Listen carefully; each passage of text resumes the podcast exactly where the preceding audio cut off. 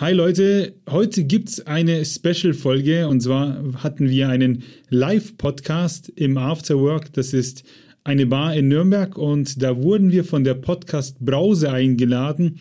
Das ist eine Veranstaltung, wo immer drei Podcasts eingeladen werden und die dürfen dann live auftreten. Und Maxe, das war geil, oder? Das war richtig, richtig geil wenn man, wenn man Podcast macht, dann äh, in unserem Fall ist es so, dass wir halt immer in unserem Kämmerlein sitzen und halt irgendwie über irgendein Thema sprechen. Aber wenn dann da auf einmal ein Publikum ist, dass man auch dem auch Fragen stellen kann, die hatten dann auch so Kärtchen auf dem Tisch mit so Daumen hoch, Daumen runter, äh, Kackehaufen und so, wo man die Leute mit einbinden konnte. Das war richtig cool. Das hat richtig, richtig Spaß gemacht, hat richtig Adrenalin gegeben auch. Deswegen wollen wir gar nicht so lange labern. Äh, die Folge könnt ihr euch jetzt anhören. Die läuft gleich ab. Und es war einfach schön. Vielleicht hört man ja die Leute klatschen. Ähm, weiß ich nicht, was so an Atmo alles mit dabei ist. Es klang auf jeden Fall sehr geil, hat sich auch sehr geil angefühlt und hoffentlich kommt das jetzt auch so rüber. Ne? Viel Spaß. Viel Spaß.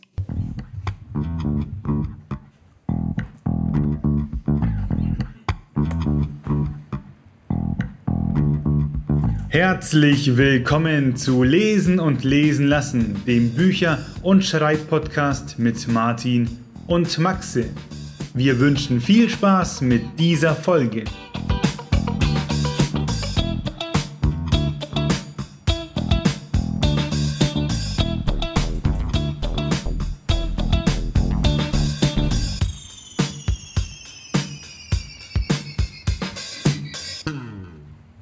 Schönes Intro. Das klingt live viel geiler als auf den Kopfhörern.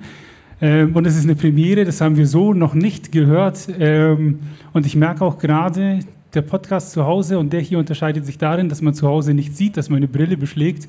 Aber äh, das überspiele ich jetzt einfach. Das legt sich dann hoffentlich in der nächsten Stunde. Ich würde sagen, wir stellen uns kurz vor, dass ihr mitkriegt, mit wem ihr es heute so zu tun habt.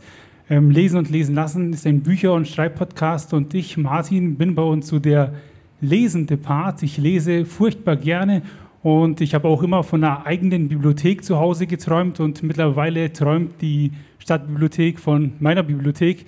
Ähm, okay, nicht ganz so, aber ich habe schon sehr viele Bücher zu Hause und mittlerweile sind es auch äh, Fachbücher zum Thema Schreiben, weil ich auch wie der Maxe ähm, Autor werden möchte. Also er ist es jetzt schon, ich arbeite dran und er ist dann bei uns eben so ein bisschen der, der das Know-how mitbringt. Bin ich dein Vorbild?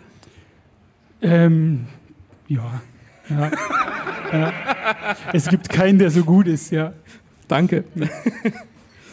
Äh, der Martin hat es eben schon gesagt, ich bin von uns so ein bisschen der, der schreibende Teil. Ich bin Autor, ich, ich schreibe beruflich. Schreiben ist im Prinzip meine DNA. Und ähm, ich habe mein Buch eben schon beworben. Damit hat, hat er mir ein bisschen so die äh, Punchline genommen. Ähm wir haben uns tatsächlich auf der Arbeit kennengelernt und ähm, was man so auf der Arbeit macht, anstatt arbeiten, ist dann ein Podcast ausknobeln, weil man feststellt, dass man gerne liest und schreibt. Und so haben wir uns tatsächlich gefunden, so ein bisschen Background zu uns. Liebe auf den ersten Blick. Quasi. Wenn eine Brille nicht beschlagen ist. Mit dir hat es angefangen.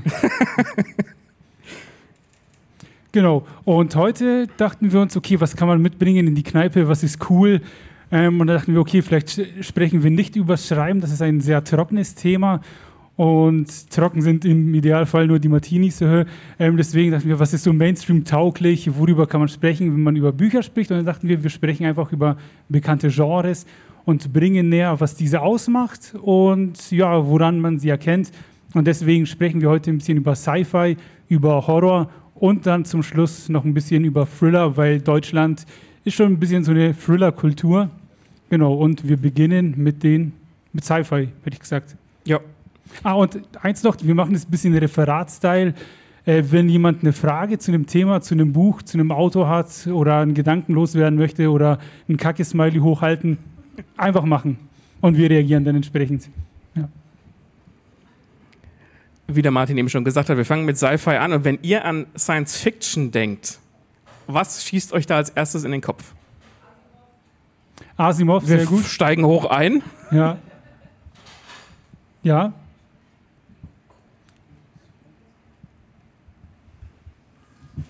Also das Erste, woran ich denke, ist immer unrealistisch. Also Science Fiction, wenn ich das ja denke, mir, das ist ein Film oder irgendwas, was für mich ein realitätsfern ist. Das ist das Erste, woran ich denke. Mhm. Also Fiction steckt ja im Namen. Also es sind immer neue Sachen, die man noch nicht kannte, ja. Äh, Weltraum. Aha. Ja.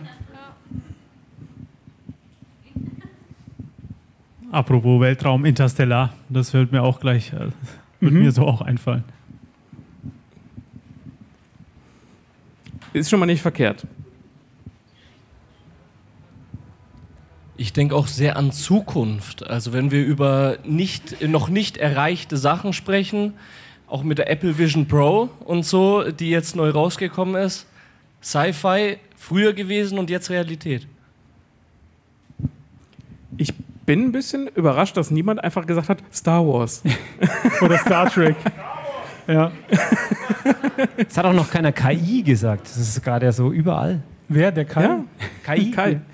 Ähm, ja, da waren schon viele Sachen dabei, die wir auf dem Zettel haben, an die man sofort denkt. Ähm, Sci-Fi ist aber noch mehr und noch größer. Also es fängt nicht im Weltall an und hört bei Star Trek auf, sondern Sci-Fi kann auch in der Moskauer U-Bahn stattfinden.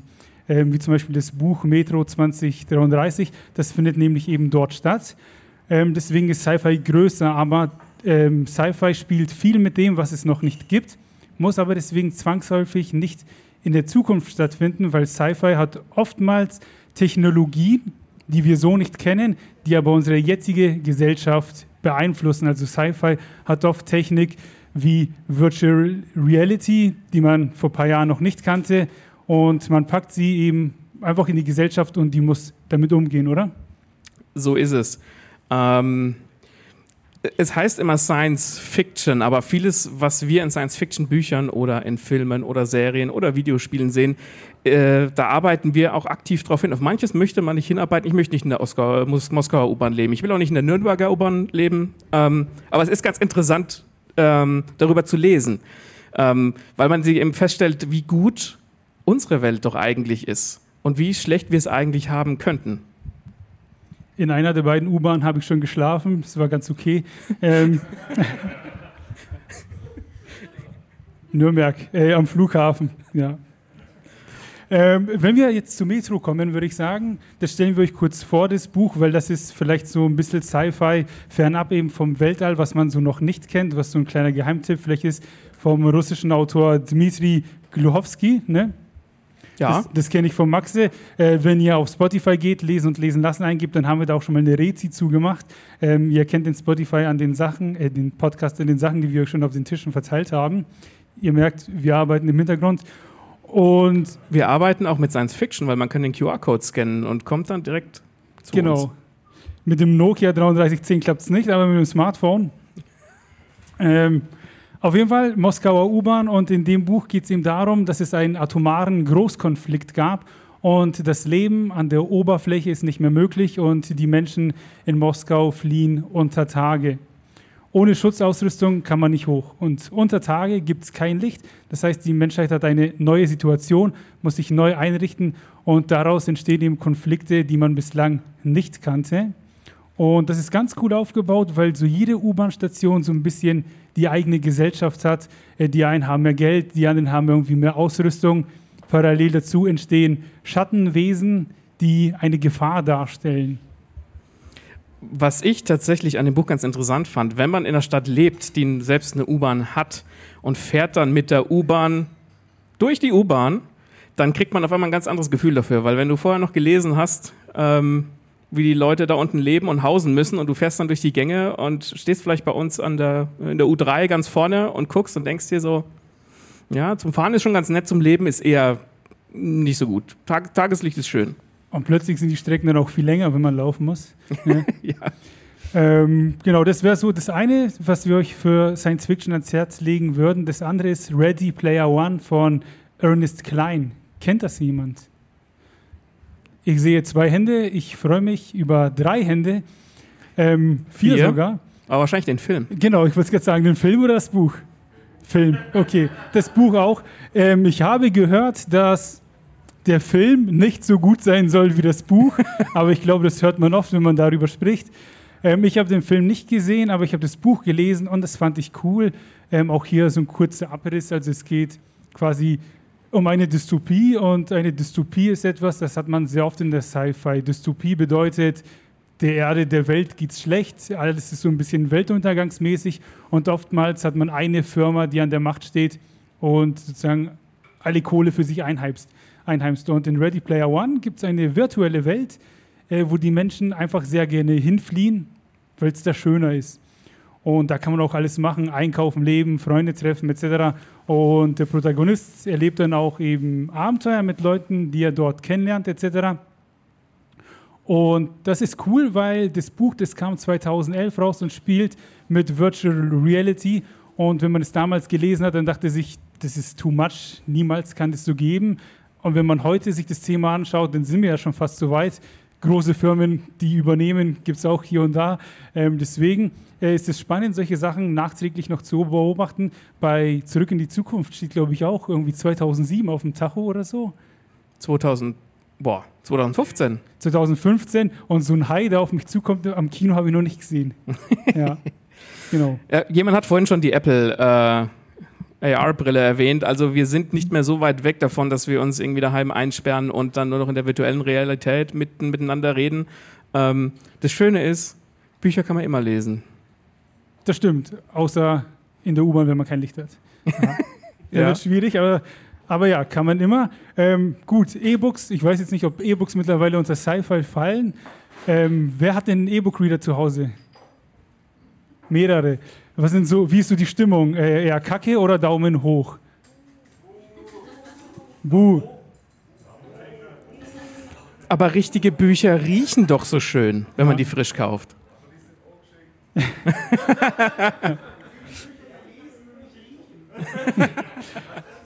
Das ist ein gutes Argument. Man will die Bücher lesen und nicht riechen. Also, das haben wir auch schon mal im Podcast besprochen, das Thema. Ähm, und ich als der lesende Part sage, ich war auch früher Team E-Books Pfui und Buch ist cool. Ich sage heute, beides ist cool, denn wenn man mal so einen Ken Follett in der Hand hat mit tausend Seiten, die gebundene Ausgabe und man liest das auf dem Weg zur Arbeit und hält das Ding in den Händen, dann sieht das aus, als hätte man, weiß ich nicht, drei Zielsteine aneinander geklebt und muss das Ding irgendwie hieven. Da freut man sich dann doch über den E-Book-Reader, ähm, wenn man da, weiß ich nicht, einfach so eine Scheibe vor sich hat und das mit sich rumtragen kann. Sehe ich das richtig, dass du da mit drei Ken Follets in Urlaub geflogen bist? Und dann hast du deine 23 Kilo am Flughafen schon erreicht? Äh, ja, also ich bin, ich bin nicht Team, alles mit in Urlaub an Büchern nehmen, was man hat, weil dem, die Leute lesen immer gerne im Urlaub, da haben sie endlich Zeit für. Und ich finde, es ist Quatsch, weil wenn man gern liest, dann nimmt man sich immer die Zeit für und muss nicht warten, bis man 30 Tage frei hat irgendwie. Äh, deswegen, weiß ich nicht. Das sagst du, oder du liest ja auch jede Woche ein Buch. Ja, aber ist dann das Problem der Leute, keine Ahnung. ja. Okay, ähm, Sci-Fi hätten wir, hätten wir glaube ich, damit. Ah, nee, haben wir nicht damit bearbeitet, weil Sci-Fi äh, ist fließend. Ne? Was, was fällt denn alles unter Sci-Fi? Und da gibt es diverse Subgenres. Und da haben wir uns eins aufgeschrieben, da kam neulich erst, was heißt neulich, vor ein paar Jahren, ein, zwei, ein Spiel raus. Das heißt so: Cyberpunk ist zum Beispiel ein Subgenre. Ja, das ist so Sci-Fi, das spielt mit so vielen Neonlichtern und Reklamen. Ne? Ja, also Cyberpunk steht dafür, wenn Großkonzerne an der Macht sind. Und wie du eben gesagt hast, Cyberpunk steht oft für diese Neonreklame. Meine Frau sagt immer liebevoll Stadt-Sci-Fi. Ähm, das ist für alle, fällt alles unter Cyberpunk und ähm, Blade Runner ist zum Beispiel ein ganz bekanntes Beispiel. Mhm. Also kennen die meisten wahrscheinlich auch den Film mit Harrison Ford, kommt aber ursprünglich aus der Feder von Philip K. Dick. Ah ja. Du äh, doch nicht. Bei Dick wären wir ja wieder bei Pimmelwitzen. ähm, ähm, Steampunk hat bestimmt auch schon der ein oder andere gehört. Steampunk heißt, wir sind oftmals im viktorianischen Zeitalter, also in der Vergangenheit, in der Zeit so roundabout Sherlock Holmes. Und da funktioniert irgendwie gefühlt alles mit der Dampfmaschine und die Leute tragen gern Fliegerbrillen, also hat bestimmt schon mal äh, jeder irgendwo gesehen was auch in den letzten Jahren so ein bisschen aufgekommen ist und jetzt immer äh, weiter am Erstarken ist, äh, ist Cli-Fi, also Climate Fiction, wo dann die Umwelt vor die Hunde gegangen ist und die Menschen dann mit, dem, mit den Auswirkungen klarkommen müssen. Weißt du, wie ich mir Cli-Fi merken kann, weil ich konnte mir das nicht merken. Wie? Cli klingt wie Klitoris. Klitoris Fiction. Von wegen nur Pimmelwitze. Ähm, Clive, da gibt es ein Gegenteil zu und es nennt sich Solarpunk und ich weiß nicht warum, aber jedes Genre, das irgendwie Punk hinten dran hat, klingt vielleicht gleich viel cooler.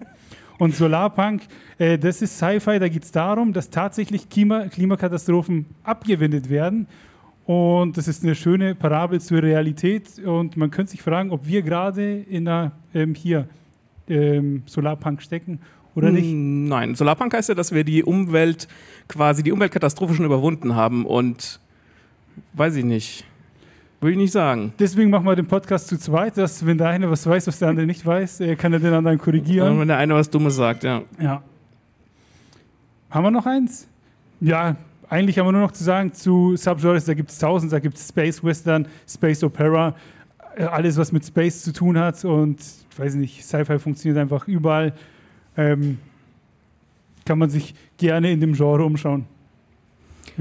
Wir hatten es jetzt gerade schon von ähm, schrecklichen Zukunftsvisionen, die sind für uns der pure Horror. Wie findest du die Überleitung? Äh, Markus Lanz mäßig. Danke. Richtig gut. Horror. Horror ist das Genre, das uns Angst macht. Also Horror soll uns körperlich und geistig an unsere Grenzen bringen, aber immer noch so, dass wir weiterlesen möchten. Und das ist schon eine Kunst für sich, äh, würde ich sagen. Und ja, man soll sich fürchten, das Buch aber nicht zur Seite legen wollen. Deswegen die Frage wieder an euch, was macht euch Angst?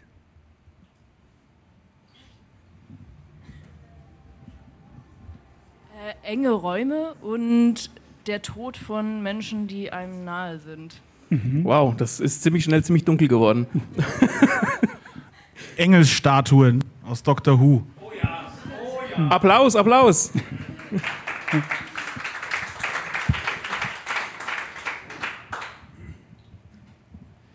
Ich werfe mal noch die Steuererklärung ein auf dem Weg zum nächsten. Also ich bringe jetzt eine Verbindung zu meiner Antwort davor, zum Sci-Fi. Äh, mir macht Angst die Zukunft. Die kann einem Angst machen. Ja, wir haben noch einen. Ja, äh, Clownsgesichter in der Nacht. So.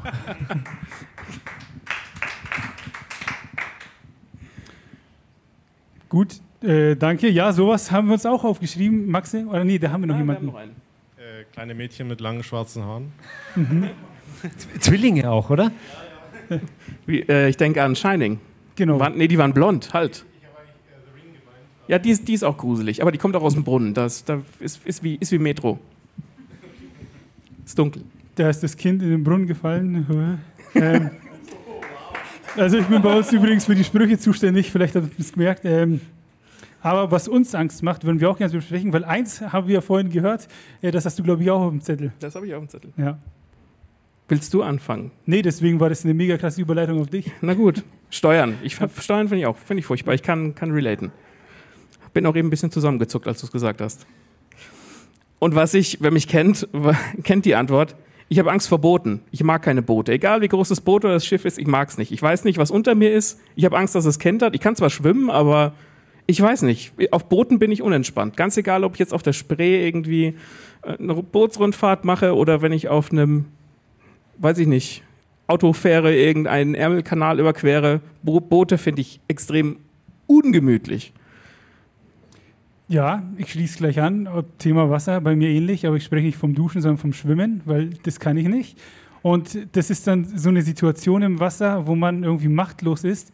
Und wenn man ertrinkt, kann man so viel drüber nachdenken, wie man möchte. So, wie komme ich jetzt mit Logik raus? Und es wird schwer. Man muss halt einfach können.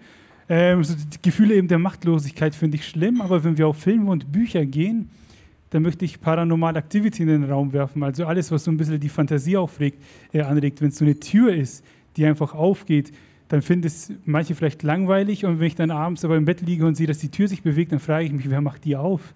ne? Was soll das?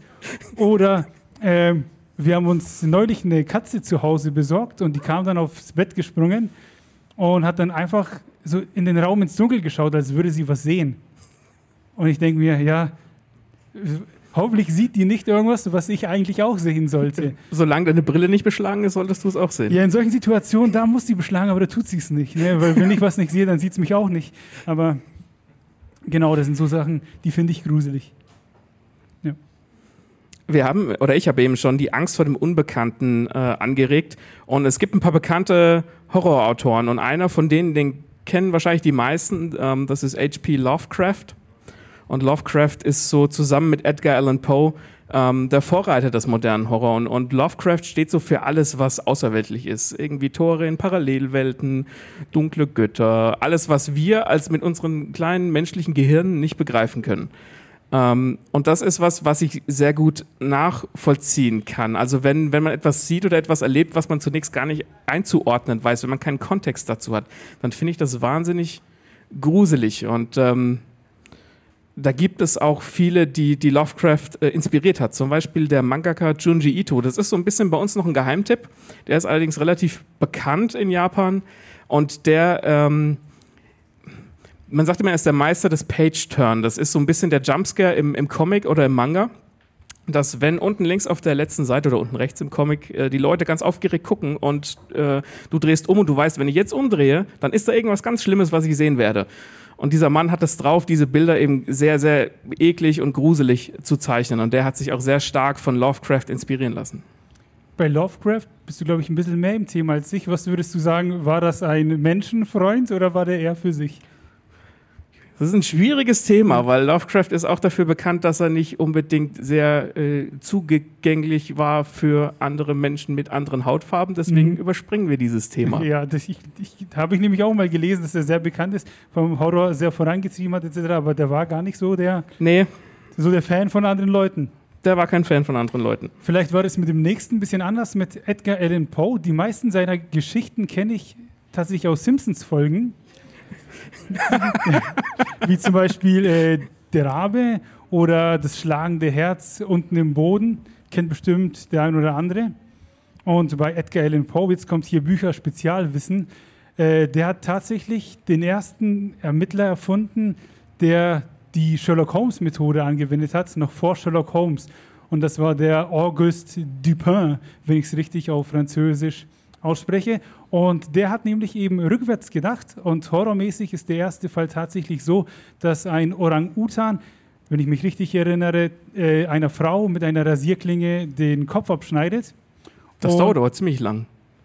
Ja, er macht es halt einfach, klettert irgendwie die Hauswand hoch und schafft ähm, Ist ziemlich horrormäßig, passt zum Thema, aber der Dupin eben hat sich den Raum angeschaut und hat das sich eben erschließen können mit der Methode, die später dann auch Sherlock Holmes angewendet hat. Ja.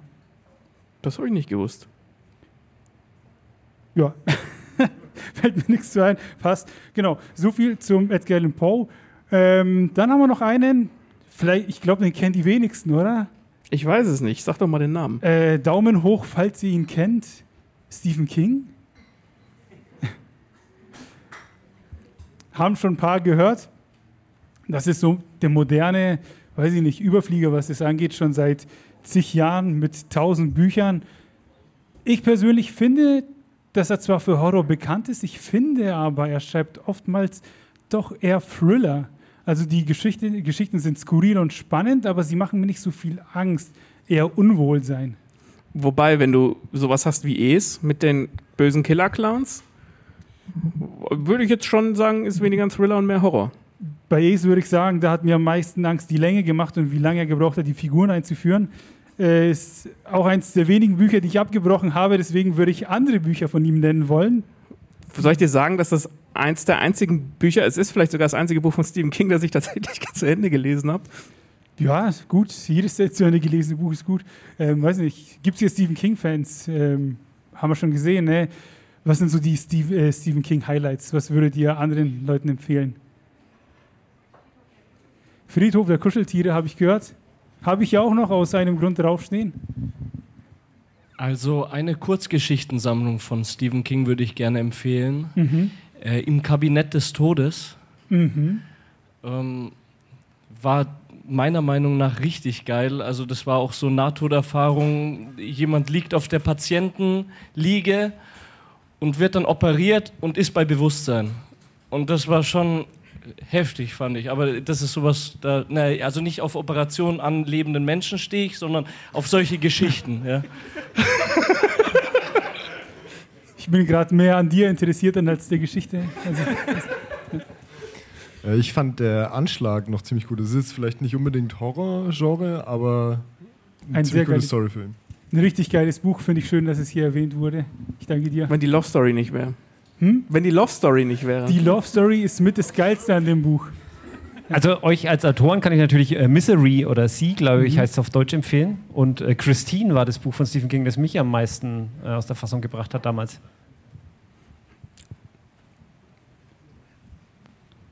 Dann äh, Stephen King ist nämlich einer, der behauptet, es gibt drei Arten des Grusels. Die hat er, sag ich mal, für sich definiert und für alle, die äh, Grusel schreiben wollen. Und die bringen wir euch jetzt auch mal ganz flott näher. Und zwar haben wir einmal den Schrecken, das ist die, die sporadische Angst, das ist der Jumpscare, irgendwas, was plötzlich passiert, uns erschreckt. Wir erholen uns aber wieder schnell. Das heißt, irgendjemand möchte wissen, oh, was ist hinter dieser Tür? Schaut, macht sie auf und plötzlich, ha, keine Ahnung, ist da der Clown. Ähm, erschreckt einen, wir lachen kurze Haar und dann geht's weiter. Ich finde Jumpscares ja eigentlich ziemlich billig. Das ist so, das ist ne, wie wenn du bist, du bist bei einem Comedian, der steht auf der Bühne und anstatt dass er irgendwas Witziges erzählt, kommt er runter und kitzelt dich. Du hast gelacht, aber es ist nicht das, was es sein soll. Das ist, war, ist nicht dasselbe. Das, das war eine Einladung, die Leute sollen zu dir kommen und dich kitzeln. Ja. Vielleicht. Ja, sehe ich schon ähnlich. Ähm, weiter geht's mit dem Horror. Das ist die langfristige Angst, die uns begleitet. Also wie zum Beispiel ein widerliches Gesicht, dass wenn man weiß, okay, wenn das auftaucht, äh, will ich nicht. Hoffentlich kommt es später nicht wieder und dann kommt es und kommt und man ist nicht mehr sicher davor. Und wir haben es schon einmal gehört, Friedhof der Kuscheltiere. Ähm, für die, die es nicht wissen, da stirbt eine Katze und diese Katze wird wiederbelebt. Ich hätte vielleicht Spoiler-Alarm sagen sollen. Ähm, auf jeden Fall äh, wird die wiederbelebt und wenn sie zurückkommt, ist sie nicht mehr dieselbe. Und das wird so schön beschrieben, dass ich mir beim Lesen dachte, Jesus Christus kann die nicht mehr wieder verschwinden. Einfach, äh, weil zum Beispiel die Tochter der Familie, die liebt diese Katze sehr, aber als die Katze zurückkommt, riecht die Katze einfach nach Tod. Und sogar das Kind will diese Katze nicht mehr bei sich haben. Und das macht so einen Horror, wo man sich denkt, so einfach unangenehm und man möchte nicht mehr. Das ist dieses Langfristige. Und dann gibt es noch den Ekel. Und Ekel spricht ja nicht für sich, aber Ekel kennt, denke ich, jeder. Das sind Bilder, Beschreibungen unappetitlicher Sachen, Blut oder irgendwelche Körperteile, Maden, Würmer, bläh, alles, was so verzerrt ist. Und auch so, keine Ahnung, Partyfekt, Herpes zum Beispiel kann allein durch Ekel entstehen. Ne? Das heißt, wenn man das falsche Buch erwischt, sollte man vielleicht am nächsten Morgen nicht in den Spiegel gucken. Ja. Also, ich mag Body Horror, vor allem so Body Horror Filme. Und weil du gerade eben die Katzen angesprochen hast, ich hoffe auch, dass sich Katzen von mir fernhalten, weil ich habe eine Katzenhaarallergie. Hm. Und wenn ich mir mit so einer Katze das Gesicht abwische, dann fühle ich mich, als hätte ich einen Marathon gelaufen. Also, Also, li lieber den Body Horror, lieber die Würmer als die Katzen. es passiert dir wahrscheinlich öfter, dass du beim Sport dann wieder merkst, ach, fuck, schon wieder die Katze und nicht das Handtuch eingepackt. ja. ähm, aber Horror in Büchern ist eben schwierig, weil zum Beispiel Jumpscares, dass plötzlich irgendwas aus dem Buch hüpft und einen kitzelt oder ähnliches, passiert nicht. Ähm, wir müssen uns schon irgendwie vorstellen können, was da passiert. Ähm, man wird irgendwie schwer überrascht. Es funktioniert im Film deutlich besser. Welche Art von Büchern das aber kann, das haben wir schon angesprochen, sind Comics und auch eben unter anderem Mangas. Ähm, die arbeiten da viel besser in dem Genre, würde ich sagen. Ja, du hast halt einfach eine visuelle Komponente, Genau. die dich, die den Ekel wesentlich besser rüberbringt. Wobei, wenn jemand jetzt im, im Detail irgendwie beschreibt, wie er gerade bei Be Bewusstsein operiert wird und wie ihm vielleicht die Milz entnommen wird und so und das Blut raustropft, fände ich jetzt schon auch relativ eklig, ohne es sehen zu müssen. Normaler Samstagabend. Ja, Dr. Bibber. ja genau. Kommen wir zu den Thrillern, oder? Ah, danke. Deswegen machen wir das zu zweit.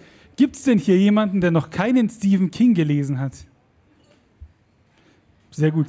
Zwei, drei Meldungen. Vier. Vier. Aber ich glaube, die Dame war am schnellsten, hätte ich gesagt. Die Hand ging ziemlich schnell hoch, ja. Genau. Um diese Bildungslücke zu schließen, haben wir diesen Podcast gegründet und etwas mitgebracht. Und zwar war hier zuletzt in Nürnberg der Riesenflohmarkt. Und wenn ich Bücher sehe und mir nicht sicher bin, ob ich sie schon habe, kaufe ich sie trotzdem. Ähm, und dann hoffe ich, dass ich mal zu einer Podcast-Veranstaltung komme und vielleicht den Leuten hier ein bisschen was mitgeben kann. Deswegen habe ich hier ein Buch. Ja, klar, sehr gerne.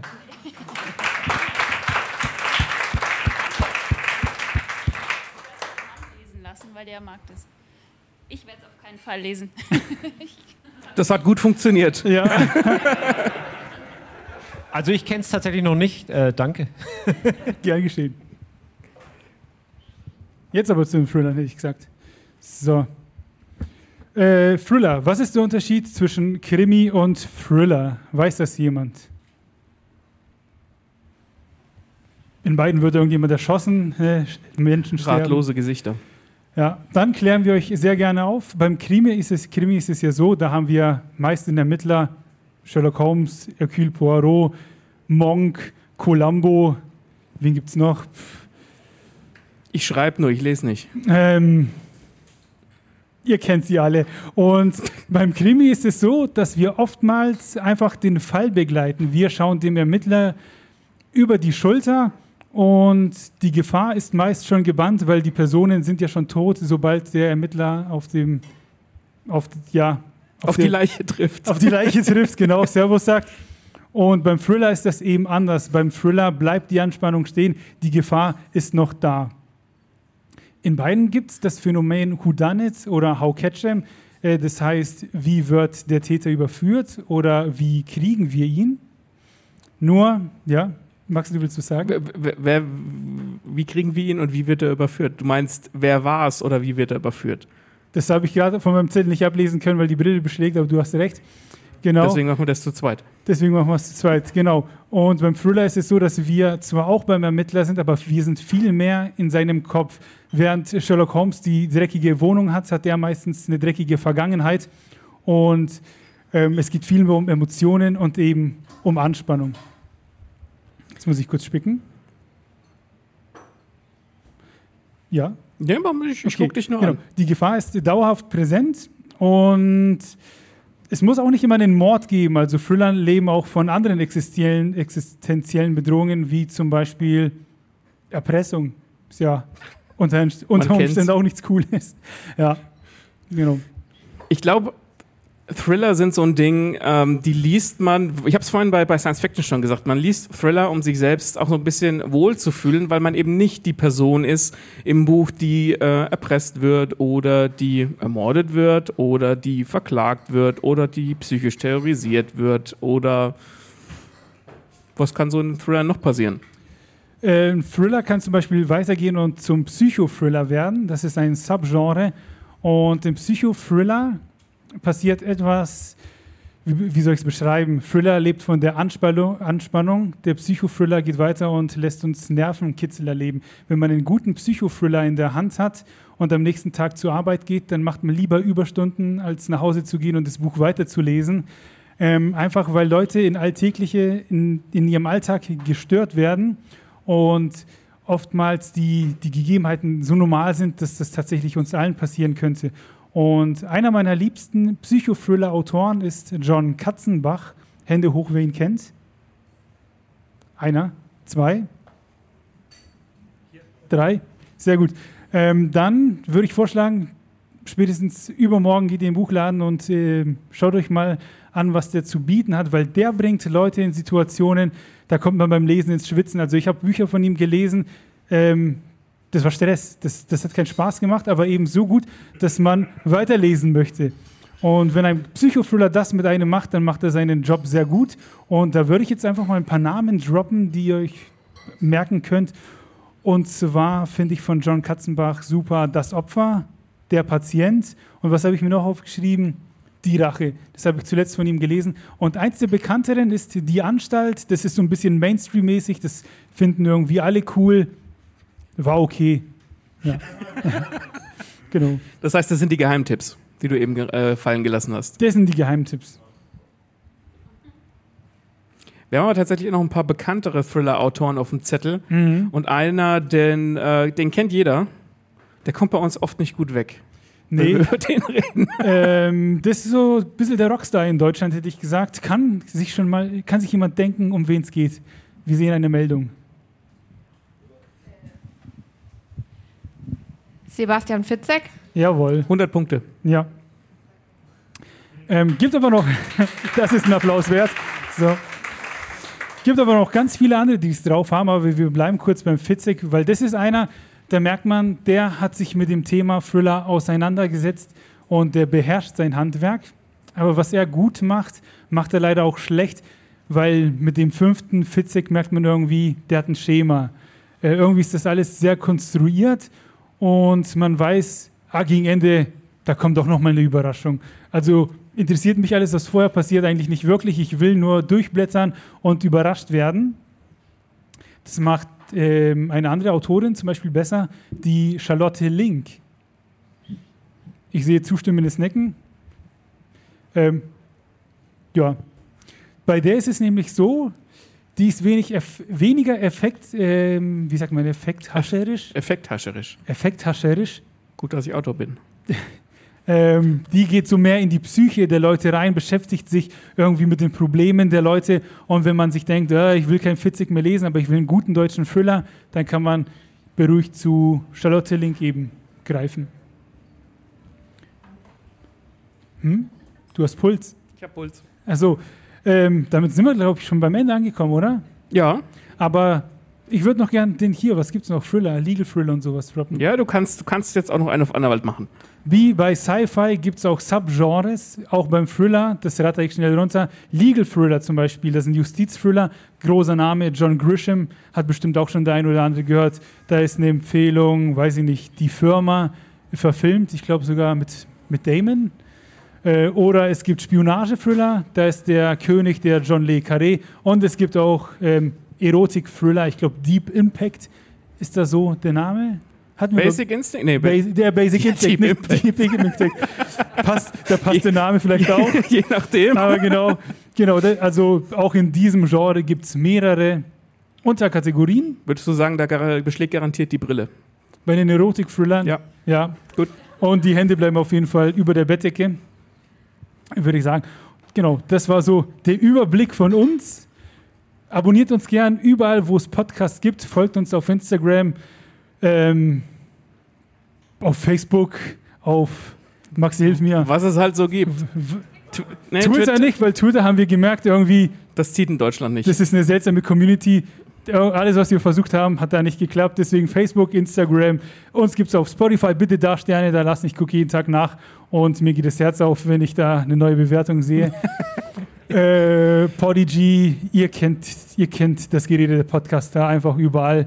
Wir sagen vielen Dank. Ich würde sagen, vielleicht starten wir auch irgendwie eine kurze Frage-Antwort-Runde. Ihr könnt uns fragen, was wir geil finden, was wir nicht geil finden. Aber wir wären jetzt eigentlich ziemlich durch und fertig. Genau, mal ein kurzer Zwischenapplaus. Ja.